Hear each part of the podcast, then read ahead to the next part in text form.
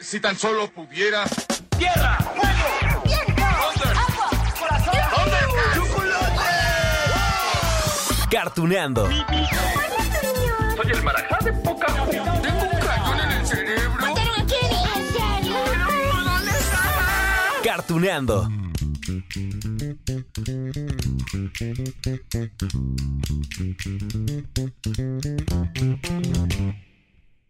Hola, hola amigos de Cartuneando. Los capítulos como los de hoy me encantan. Ay, es que miren, es esas veces en las que se combina una gran historia con la literatura, una serie animada de la cual vamos a profundizar hoy y las diferentes adaptaciones que se han realizado en las últimas décadas, incluida una que tuvo mucho éxito en Netflix. Ah, de hecho, la idea de realizar este capítulo de hoy es porque pues solemos pensar que todas las adaptaciones que se han hecho, no sé, eh, en estas plataformas, por ejemplo, y que retoman algún anime o algún libro famoso, pues, ay, por lo regular resultan un desastre, ¿no? no, hombre, la burra no era arisca. A ver, tenemos muchos ejemplos. De lo más reciente, Cowboy Bebop, ¿no? Que ya hasta la cancelaron después de una temporada. Death Note, sí, con todo y William Dafoe, que estaba allí en el reparto, no, hombre, fue bien criticada. No tuvo ese éxito que se esperaba. Pero bueno, es que muchos dicen por allí que le hacían cambios a la trama, que el protagonista de carne y hueso no se parecía al original, comenzando por su cabello, ¿no? Pero bueno, además que no se nos olvide que ya viene el estreno. 31 de agosto, allí en Netflix de este anime, One Piece, protagonizada por el mexicano Iñaki Godoy. Ya veremos a ver qué tal les quedó. Eh, mención aparte, ¿no? Tenemos entonces como un mes y cachito para hacer el capítulo de One Piece, que no hemos repasado aquí en Cartuneando, pero bueno, será buena idea hacer también esa comparación entre lo que nos ofrecerá Netflix en live action con el anime. Bueno amigos, dicho todo lo anterior, amigos de Cartuneando, les presento la serie de la cual hablaremos hoy y se llama Ana de las Tejas Verdes. Ah, ok, a lo mejor a muchos no les suena el nombre. Pero si les digo que la adaptación de Netflix se llamó Anne with an E, Ana con E, seguramente habrá más personas que sepan de qué hablamos, ¿no? ¿Quieren escuchar el intro de la serie? Pero la serie animada, por supuesto, ¿no? Estaba en inglés. Bueno, hay una que es en japonés, pero lo que llegó a México y a diferentes partes del mundo fue con esa versión en inglés. Así que bueno, para que vengan más recuerdos a su mente, aquí les dejo esto. Ana de las Tejas Verdes.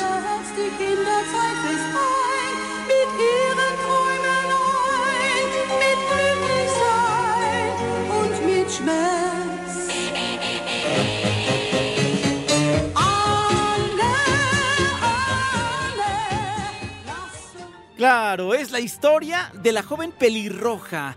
Sí, que es adoptada por dos hermanos que, pues en realidad querían ellos un niño, querían un varón, pero se llevan esa sorpresa de que llega a su casa una niña y además pelirroja.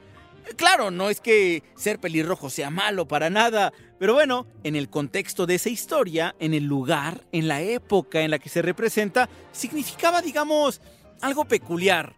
Digo, todavía en este 2023 uno ve un pelirrojo y, lo volteas a ver, ¿no? Porque no es común. Pero bueno, imagínense en aquel entonces. Bien, lo primero que les tengo que contar es que todas las adaptaciones de esta historia retoman la novela escrita por la canadiense Lucy Mouth Montgomery. La primera vez que se publicó esa novela fue en 1908 y aunque en un principio fue una novela para todas las edades, digamos que con el paso del tiempo se tomó como una historia pues para los jóvenes principalmente. La verdad es que yo, miren, yo digo que si una novela te gusta, pues no tendríamos por qué catalogarla en alguna edad en particular, ¿no? A ver, ¿cuántos de nosotros no leímos El Principito bien chavitos? Y después agarrabas otra vez El Principito a los eh, 15, 20 años y te sonaba totalmente diferente. Y lo mismo con el libro que me digan, ¿eh? Pero bueno, en cuanto al anime de Ana de las Tejas Verdes, les cuento que se estrenó hace más de 40 años. Llegó a la televisión de Japón en 1979 y contó con 50 episodios. Para ello, claro, como ocurre con todas las series animadas que retoman una novela famosa, háblese de Heidi, de Remy, Las aventuras de Tom Sawyer, la familia Robinson, Belle y Sebastian, de las cuales de todas hemos hablado aquí en Cartuneando y nos faltan, bueno, se agregan más aventuras. Sí, digamos, eh, como relleno, ¿no? Se le hacen modificaciones, pues para que guste al público de la televisión, que vaya, si es muy diferente el público que ve una historia en la tele a la que leen los libros. Aquí la invitación, por cierto, siempre será tomen ese libro. Si les encanta esta historia, si les llamó la atención, me he encontrado con personas que, por ejemplo, no sabían que Remy está basada en este libro Sin Familia, ¿no? Y a partir de aquí de Cartuneando, pues muchos empezaron a leer. De, verdad que está bien padre eso. Bueno, como sea, lean. Por supuesto, en resumen, es la misma historia. Pero bien dicen que el diablo está en los detalles, así que vamos a ver. Miren, la protagonista es Anne, Ana, claro, traducido, la niña pelirroja de 11 años con trenzas y pequitas que llega al pueblo de Avonlea. Sí, es un pueblo ficticio allí en la isla del príncipe Eduardo. La historia se desarrolla, por cierto, uf, en 1890. Ahorita lo van a escuchar ustedes. Les voy a dejar un fragmento de la serie, pero eso sí, de una vez se los cuento. Todo lo que van a escuchar a partir de ahorita, bueno, menos los últimos dos audios, es con doblaje de español de España. Es prácticamente imposible encontrar material con el doblaje latino. Vaya, yo creo que ni existe. Digo, si les tengo un dato interesante que ahorita les voy a compartir, pero mientras conozcan a Anna Shirley. Matthew Cuthbert se lleva una sorpresa. Transcurría el año 1870. Un soleado día del mes de junio, un barco hacía su viaje desde las costas de Canadá a la isla de Príncipe Eduardo. A bordo, una niña pelirroja tenía sueños sobre cómo iba a ser su vida allí. Se llamaba Ana. ¿Qué tal? Simpática la niña, ¿no? Y miren que también eh, le sufrió, le sufrió mucho desde chiquita. Era huérfana, había nacido en Nueva Escocia y, y cuando la adoptaron a los 11 años, los que se convertirían, digamos, en sus padres, pues no la vieron con buenos ojos al principio. No es que la hayan tratado mal, para nada. Pero ya les dije, ¿no? Los hermanos querían en realidad un niño. De hecho, bueno, habían hecho los trámites para hacerse cargo de un varón, pero algo pasó. Y entonces ya lo escucharon en ese barco que venía de Nueva Escocia. No venía un niño, venía Ana, con toda su imaginación desbordante. Por cierto, los hermanos se llaman Marila y Matthew Covert. Y andan por allí como por los 60 años más o menos, la mediana edad que le dicen. Pero bueno, son ellos, mejor con los carros. ¿Qué ocurre, Marila? ¿A dónde se ha ido Matthew? Un huérfano va a vivir con nosotros. Siento haber llegado tarde. Dame tu bolsa. Oh, no, puedo llevarla yo. En la bolsa llevo todo lo que tengo y aún así no es demasiado pesada. Además, si no se lleva bien, se suelta un asa. Así que será mejor que lleve yo la bolsa porque sé cómo llevarla. Ay, ¿qué tal? Bueno, en el libro, publicado en 1908, la hermana Cuthbert, es decir, la que adoptó a Ana, es descrita así. Les voy a leer. Dice, Marila era una mujer alta, delgada, con ángulos y sin curvas. Su cabello oscuro mostraba algunas mechas grises y siempre estaba recogido con un moño duro, atrás con dos horquillas de alambre clavadas agresivamente a través de él. Parecía una mujer de poca experiencia y conciencia rígida. Sí, así era ella. Pero había algo de, de, salvación en su boca, que si hubiera estado ligeramente desarrollada, podría haber sido considerado indicativo de un sentido del humor. bueno, eso era lo que decía este libro, que era una mujer que, que solía ocultar sus emociones, ¿no? Dicen también que era buena cocinera, por cierto. Ya les escribía, ¿no? Que era delgada, alta. Lo que hacen en la serie animada es eh, un tanto distinto. Acá más bien estaba más llenita la señora. Sí era una señora, como les comentaba, también entrada por ahí de los 60 años. Pero les digo, son adaptaciones. En cuanto al señor Matthew, le dedican estas líneas en la novela original para describirlo. Dice así, era el hombre más tímido del mundo. Odiaba tener que estar con extraños o en cualquier lugar donde pudiera tener que hablar. De hecho, ustedes lo escucharon. Pero bueno, en otras palabras, amigos de Cartuneando, Marila y Matthew, digamos, no eran malas personas. Quizá un poco secos, ¿sí? Pero finalmente fueron los que le dieron una familia a Ana. Tenemos que recorrer un largo camino, ¿verdad? Me alegro muchísimo, porque la verdad es que me encanta viajar por tierra. Ah, pero lo que me parece maravilloso de verdad es que voy a vivir con usted, ser parte de su vida si es lo mejor. Yo nunca había formado parte de la vida de nadie. De verdad, no. Oh, ¿es ese? Eso sí, amigos, Ana sabía defenderse. Su principal herramienta, la imaginación. Se la pasaba creando historias, ¿no? Para ella misma o para contárselas, no sé, a su amiga Diana, a los hermanos Cuthbert, que fueron quienes la adoptaron, o a sus compañeros de la escuela. Sí. Aunque ellos, bueno, fíjense, eso sí, no siempre la trataron bien. Pues solamente ya saben, por no tener papás, eh, o, porque a ella le gustaba la aventura, o, o simplemente porque pues era pelirroja, ¿no? Creo que este es un gran punto de la historia de Ana de las Tejas Verdes, la imaginación ¿Y cómo te puedes salvar? ¿Qué habría sido de Ana sin su imaginación? Claro, porque su historia ya de por sí, pues es todo un melodrama, ¿no? Pero cuando tienes esa capacidad de envolverte en una historia donde la realidad no es tan mala como afuera, pues creo que eso ayuda mucho. ¿Y saben qué? Que a veces me cuesta trabajo creer esa frase que dicen que, que los niños suelen ser muy crueles, ¿no? Ay, es que a veces es cierto. Cuando uno es niño o niña, no hay tantos filtros para decir las cosas y una palabra puede ser hiriente. Y bueno, Ana tenía compañeros en su escuela, digamos, había algunos que la molestaban un poco, pero bueno, finalmente tenía que ir a la clase y allí se encontraba al señor Phillips. Muy buenos días a todos, niños. Muy buenos días, profesor. ¿Eres tú la Ana Shirley del asilo para huérfanos de Nueva Escocia? Sí, pero ahora soy Ana Shirley de Tejas Verdes. Los alumnos que tienen 11 años deben estar en quinto grado. ¿En qué curso estabas? Ah, y la belleza de la historia también se encuentra en que nos muestra la vida misma. Y la vida misma es una aventura. Desde ayudar en la casa hasta estudiar para un examen, salir a encontrarse con los amigos, nadar en el río. Bueno, eso le tocaba a Ana. Es más, aquí les van algunos de los títulos de estos capítulos. No todos, por supuesto, son 50. Pero bueno, es para que ustedes sepan de qué les estoy hablando. Miren, a ver, el capítulo 6 se llamaba Un sueño se vuelve realidad. El 8 era Ana va a la catequesis dominical. El 13, Ana va a la escuela. 14, un problema en la escuela. El 20, la primavera llegó una vez más. El 22, el ingrediente equivocado. 26, ensayando para la función. El 37, los 15 años de Ana. El 42, la nueva vida de estudiante. Y el 49, un cambio de vida. El último se llamó Adiós, Ana. Ay, miren, les leí estos capítulos justo para que vean eso. La vida no es aburrida, depende de los ojos con lo que lo veas. Si tienes imaginación, seguramente la vas a pasar muy bien. La vida misma es una aventura.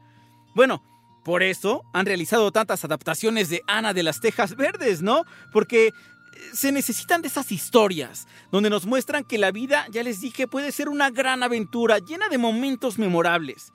No todos los momentos son felices, eso sí. Bueno, solamente se necesita un poco de imaginación, mucha valentía y las decisiones correctas. Lo que hicieron en Japón hace más de 40 años correspondía con lo que se hacía en aquel entonces, ¿no? Con historias como Heidi, Remy, Marco, Candy Candy. Esa era la forma en la que se contaban las historias para que se quedaran en nuestros corazones y lo lograron. El estudio japonés Nippon Animation fue el mismo que produjo la serie de las aventuras de Tom Sawyer. Sí, la de la que retomó esa novela de Mark Twain, ¿no? Y fue la misma que se hizo cargo de Ana. Ah, ya que estamos en esto, no crean que es la única relación que existe entre la novela de Ana y el escritor Mark Twain, porque en su momento él, Mark Twain, llamó a Ana de las Tejas Verdes la niña más querida y encantadora de ficción desde la inmortal Alicia. ¿Qué tal? Vamos a escucharla. Vivir no sería ni la mitad de interesante si todos. si todos los misterios estuvieran resueltos. Oh, puede ser que esté hablando demasiado, ¿verdad, señor Cuthbert? ¿Cree que debo callarme? ¿Preferiría usted que me callara? Si me lo dice, me callaré. Dejo de hablar cuando me lo propongo. Aunque me cuesta muchísimo. Y es que sí, Ana de las Tejas Verdes es una historia. ¡Ay, entrañable! Perdón por el spoiler. Pero, híjole, es que uno de los momentos tristes, les digo, no toda la vida puede ser alegre, ¿no? Por más imaginación que tengas, pero sí te salva. Bueno, uno de los momentos más tristes de la historia original y que también se adapta al anime es la muerte de Matthew. Sí. Ese hombre que escuchamos hace rato que se llevó a Ana a su casa, ¿no? Para que ayudara con las labores de la granja y, y de alguna forma formara parte de la familia junto con su hermana Marila. Imagínense el drama. Un episodio triste, ¿no? Fue el 48 y el 49 también por allí. Ah, sí, también lleno de esperanza. Les digo, miren, que las series animadas también tienen esa magia, ¿no? De sabernos guiar en momentos difíciles de la vida. Y, más las series de aquellos años, les digo como Remy, Heidi, Marco, Sandy Bell, con estos mensajes de no importa lo difícil que se ha puesto la vida. Tú, tú, yo, todos, nosotros, tenemos el valor y el poder para seguir adelante. Y eso lo valoro mucho. Matthew traspasó, por última vez, el umbral de su casa.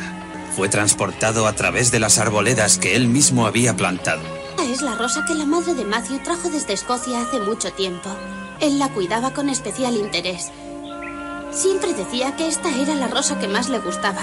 Si florece todos los años, Ah, ahora bien, amigos de Cartuneando, recuerden que en este podcast nos gusta explorar los datos que hacen más ricos, ¿no? Estos encuentros con nuestras series animadas. Y justamente en el caso de Ana de las Tejas Verdes, les tengo algunos datos que resultan interesantes. Ahí les va el primero. Para crear esta novela, la escritora Lucy Mouth Montgomery pues se había inspirado en una publicación periodística, en una nota que ella leyó sobre el caso de una pareja canadiense que de verdad solicitó la adopción de un niño huérfano, pero lo que recibieron fue una niña. Y bueno, es decir que la ficción se inspiró en la realidad, ¿no? En cuanto al título de la novela, Las Tejas Verdes.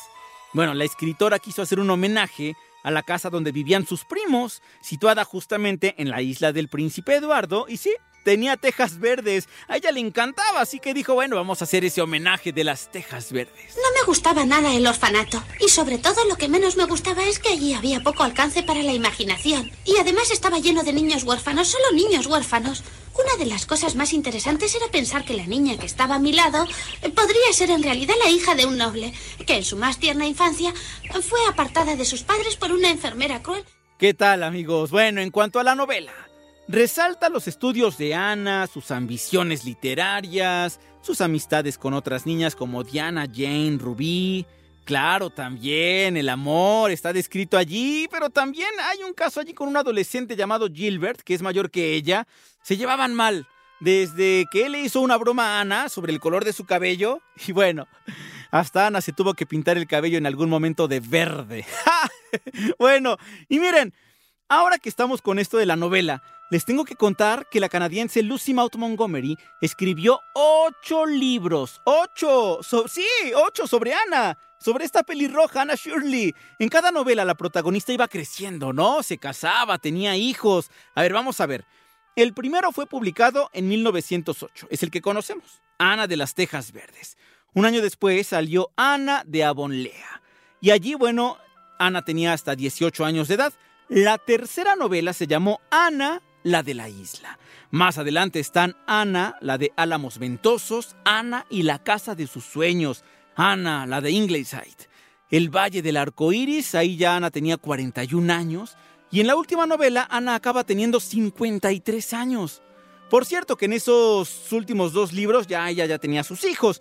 Y la serie, les decía, hay diferentes adaptaciones. La serie de Netflix buscaba llevar toda la historia a la pantalla, pero mm, se quedaron con tres temporadas.